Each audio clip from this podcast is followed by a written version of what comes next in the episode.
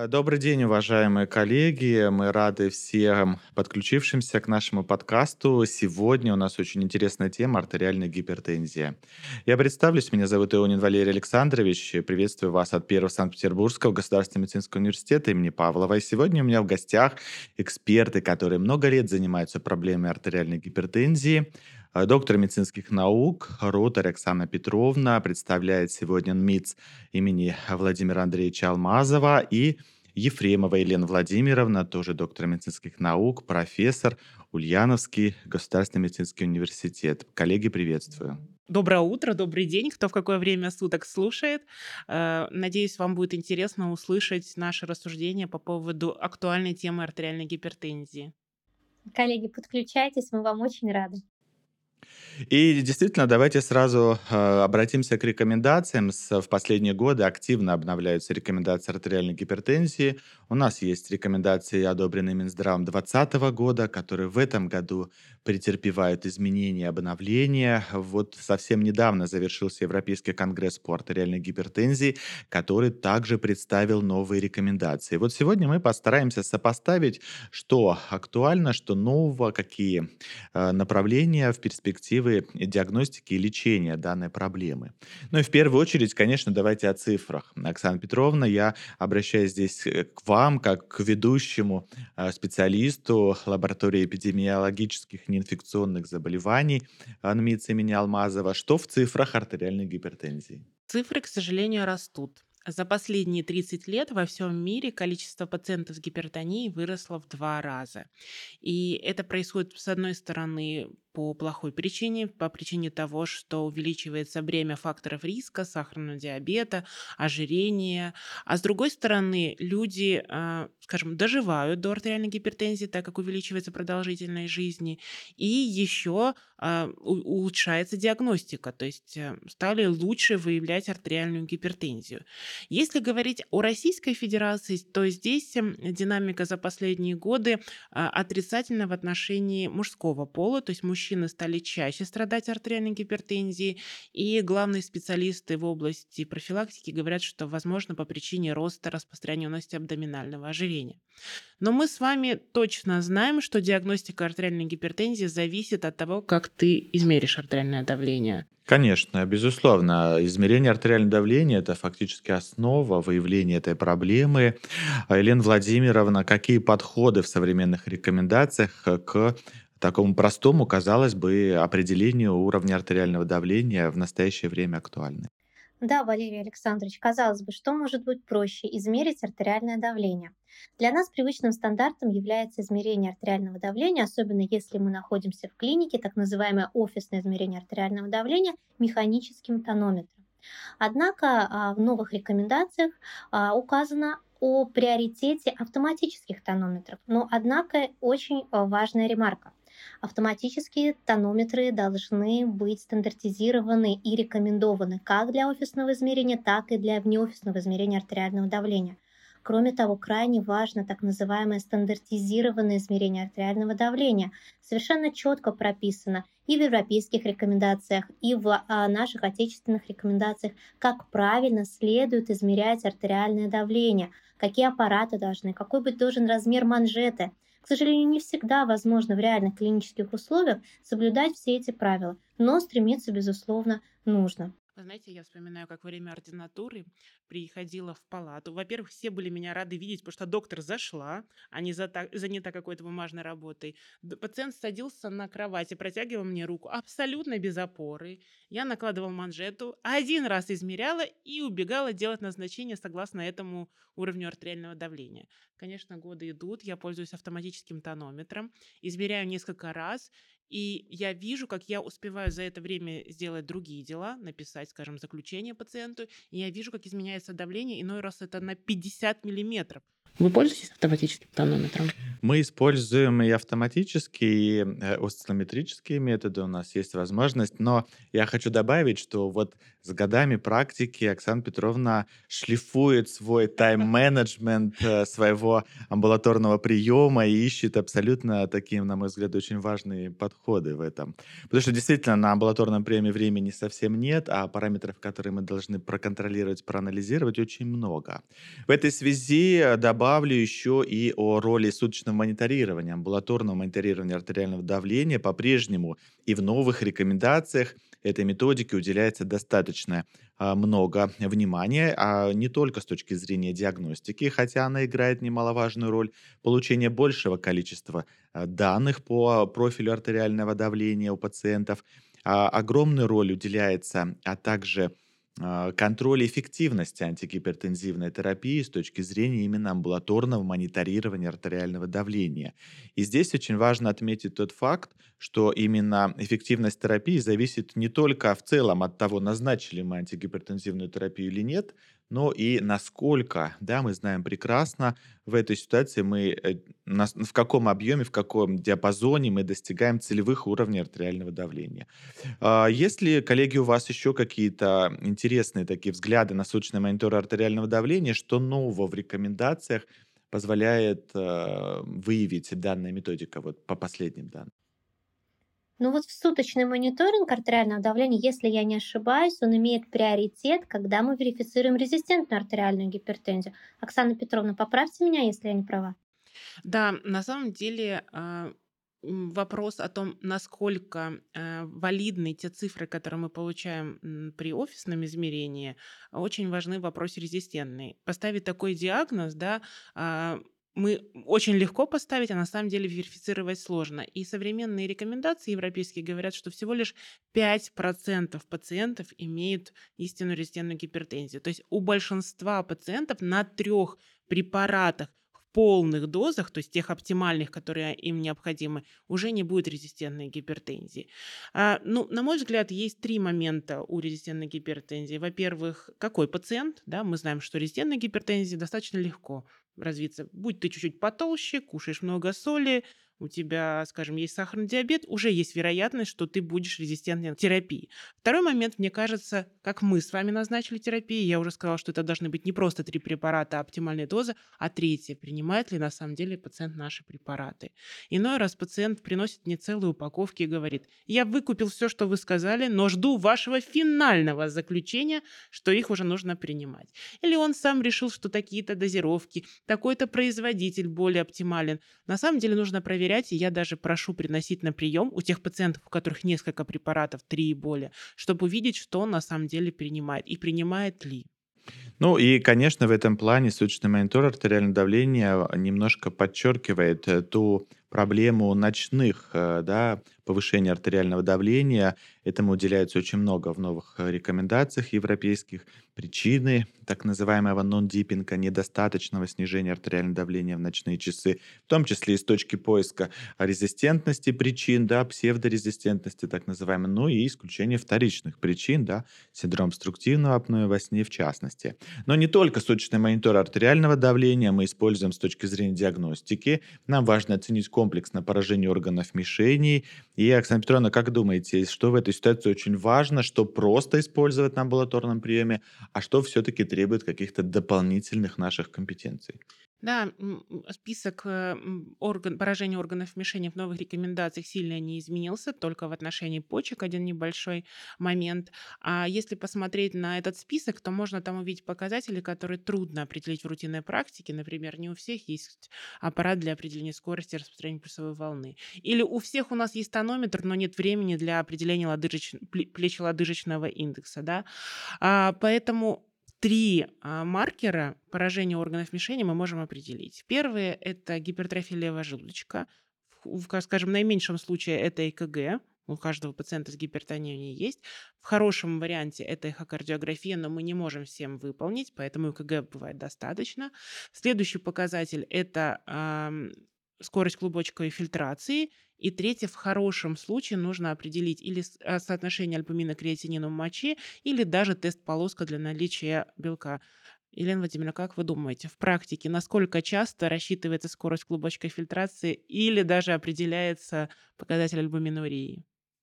Трона, больной вопрос, больной вопрос, а, потому что распространенность хронической болезни почек в настоящее время нарастает. Если мы говорим о пациентах старшей возрастной группы сердечно-сосудистой патологии, то это практически каждый второй пациент, который заходит к нам на амбулаторный прием. Артериальная гипертензия – одна из лидирующих причин развития хронической болезни почек. Поэтому своевременный скрининг на наличие ХБП, конечно, это очень важно. Что мы можем просто сделать? Замечательно, если мы рассчитаем скорость клубочковой фильтрации, это очень просто. Формула CKDEP нужно знать возраст, нужно знать пол, нужно знать креатинин. По новой модификации даже раса не обязательно.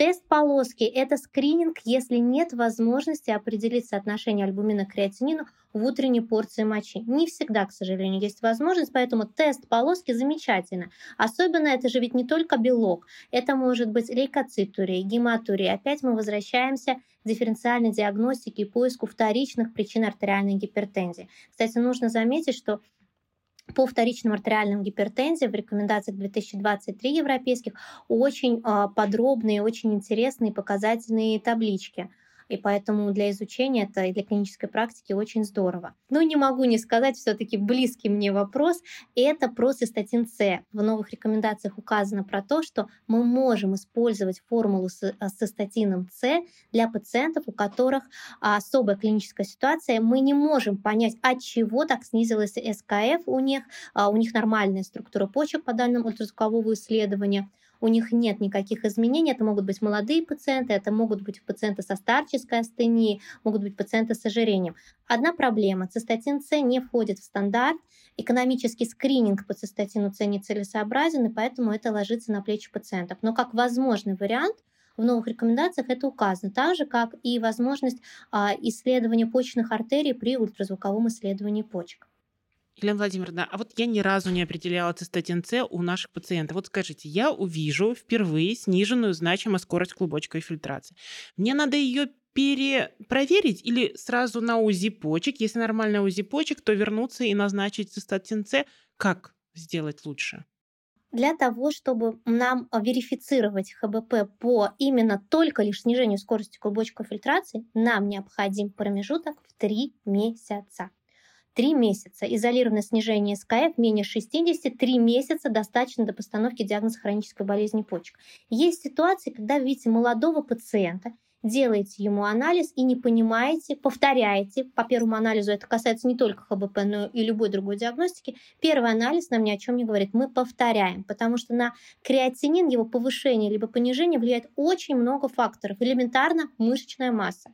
А мы повторяем, видим непонятное снижение – и рекомендуем ему провести скрининг а, с использованием цистатина С. Вообще это очень классная методика, и если бы это популяционно было выгодно, то мы бы делали по цистатину С. Но популяционно скрининга а, мы, конечно же, наше здравоохранение, не только наше, но любое другое не сможет этого сделать но как диагностическая возможность для особой группы пациентов, как правило, это молодые пациенты или пациенты со старческой астенией с непонятным снижением скорости клубочковой фильтрации, особенно группа 65+, со скоростью клубочковой фильтрации меньше 45. Вот это тоже категория, где Европейское общество нефрологов рекомендует использовать э, формулу с цистатином С преимущество перед обычной формулой с креатинином. Елена Владимировна, вы коснулись молодых пациентов с артериальной гипертензией, и, безусловно, это очень важно сейчас история. Почему? Потому что их все больше и больше, к сожалению. Да, Оксана Петровна сегодня говорила, и среди мужчин чаще выявляется артериальная гипертензия. И вот здесь-то как раз в аспекте молодых пациентов всегда мы касаемся вопросов диагностики, дифференциальной диагностики, исключения вторичных причин артериальной гипертензии. Коллеги, я хочу привлечь ваше внимание действительно в ранее, в ранних версиях рекомендаций иногда было достаточно сложно найти какую-то такую структурированную информацию в отношении, что должен сделать врач, терапевт, что должен сделать врач общей практики, кардиолог, до того, как направить своего пациента к узким специалистам для исключения вторичных артериальных гипертензий. И э, с одной стороны, новые европейские рекомендации по-прежнему подчеркивают, что в целом это не такой большой пул пациентов, 10 максимум 15%. Но с другой стороны, я всегда говорю, тот специалист, который впервые сталкивается с пациентом с впервые выявленной артериальной гипертензией, в его руках вот здесь на старте четко проанализировать и уточнить, есть ли какие-то вторичные причины. Потому что, к сожалению, в реальной практике мы сталкиваемся с тем, что если мы начинаем лечить этого пациента, он уходит к другому специалисту, к третьему, ищет своего доктора. И, к сожалению, каждый из этих последующих докторов думает о том, что до него все исключили. Согласитесь, коллеги, да? Поэтому я всегда говорю, попал вам на прием пациент, а, неважно, молодой, пожилой, но впервые выявленный АГ, постарайтесь по максимуму исключить.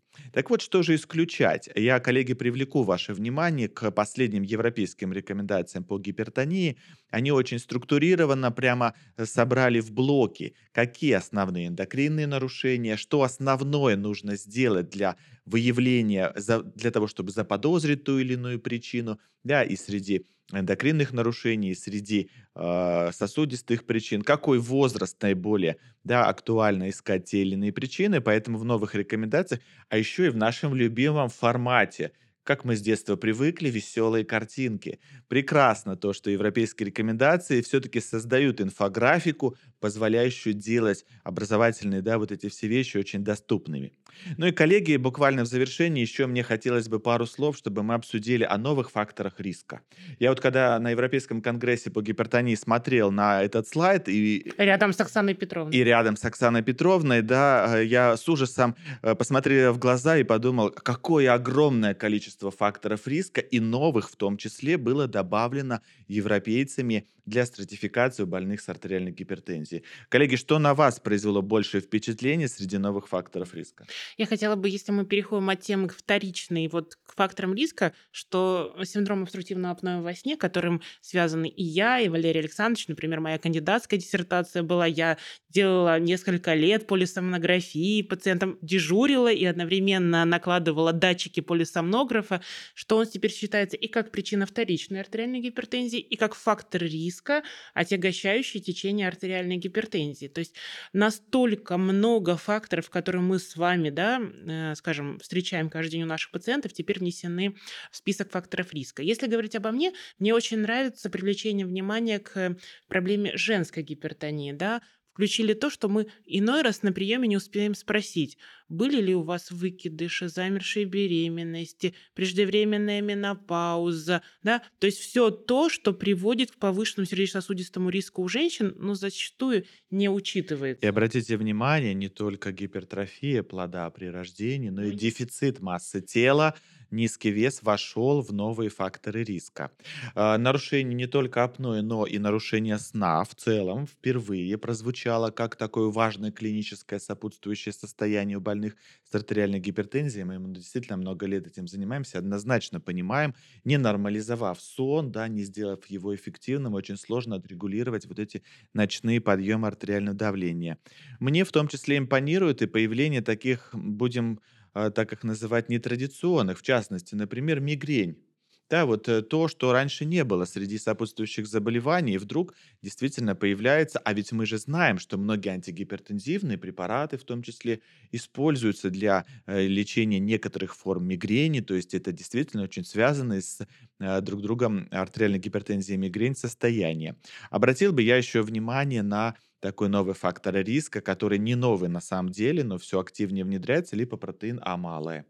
И действительно, и наши российские рекомендации по дислепидемиям, да, и европейские рекомендации говорят о том, что хотя бы раз в жизни да, опять же, вот касаясь вопросов стратификации, понятно, да, вот впервые человек обратился с высоким холестерином. Вот на этом старте определить хотя бы раз в жизни, есть генетическая предрасположенность или нет к высокому уровню липопротеина малой. Почему это очень важно? Потому что иногда доктора попадают в заблуждение о том, что нормальный уровень холестерина, значит, и липопротеинов низкой плотности в том числе, а значит низкий риск атеросклероза. А мы знаем, что при генетических формах липопротеин амала, когда высокий показатель липопротеина низкой плотности, рассчитанный прямым, а, обычным, вернее, расчетным методом, низкий, заниженный, а у них колоссально высокий риск раннего и быстро прогрессирующего атеросклероза. Мне посчастливилось быть на конгрессе, Европейском конгрессе кардиологов в Амстердаме, где был а, место где бесплатно определяли ЛПА маленькое. И стояла огромная очередь из кардиологов, которые хотели узнать свой уровень. Я два раза становилась в эту очередь, но так я не достояла, но дала себе слово измерить себе в обычной лаборатории, потому что, чтобы раз в жизни знать свой показатель генетического риска. Оксана Петровна, это был как раз тот их шанс, да, как раз тот шанс в жизни, когда можно было посмотреть. Мне очень интересно вот про женское здоровье, прям очень здорово. А как ведь женщины пугаются, когда им задаешь эти вопросы, приеме, как они не привыкли их слышать, эти вопросы, и насколько это важно. Мне очень интересно а, то, что ввели понятие воздействия окружающей среды шум и загрязнение воздуха. Вот, казалось бы, сельский житель, городской житель, а, не, не, обычно мы всегда это собираем в анамнезе, это есть на стационарной карте, а вот сейчас это теперь фактор риска. Вот единственное остается вопрос, как это измерить, как объективно на это посмотреть. Также и у меня всегда вопрос психосоциальный, социально-экономический фактор. Как конкретизировать, коллеги? Что это такое? Ну, вы видите, там сейчас, например, вывели в отдельное в депрессию, да, то есть депрессия уже теперь отдельным фактором, не социально-экономический. А если говорить про загрязнение, есть такая работа, э, сравнивали людей в Лондоне, которые утром пошли по загрязненной улице Оксфорд-стрит, а некоторые шли на работу на Гайд-стрит, э, по, по парку, Гайд-парку, и им измеряли сосудистую жесткость. Так вот, достаточно утреннего прохода по Оксфорд-стрит, которая полна машин, да, и у тебя уже ухудшалась сосудистая жесткость. Ну, наверное, можно предположить, что в наших городах, да, не очень хорошая экологическая обстановка, и это влияет на городских жителей. Ну, как знать, коллеги, знаете, может быть, наличие концентрации токсических людей в окружении тоже когда-то станет станет новым фактором риска сердечно-сосудистых осложнений. Но сегодня у нас таких не было, коллеги, да, сегодня все у нас э, только заинтересованные, только активные, позитивные, и я очень надеюсь, что сегодняшний наш такой подкаст, э, посвященный в целом, конечно, общим вопросам и общему обсуждению, привлечет еще раз ваше внимание и к новым рекомендациям, и к, возможно, да, обновлению своих подходов к ведению таких пациентов. Поэтому я благодарю коллег за участие, за совместную такую такую живую беседу. Мне кажется, это очень важный и нужный формат, и я думаю, что мы еще будем встречаться и обсуждать новые темы. Да, коллеги, успехов в работе и хороших пациентов. Коллеги, до новых встреч. До свидания.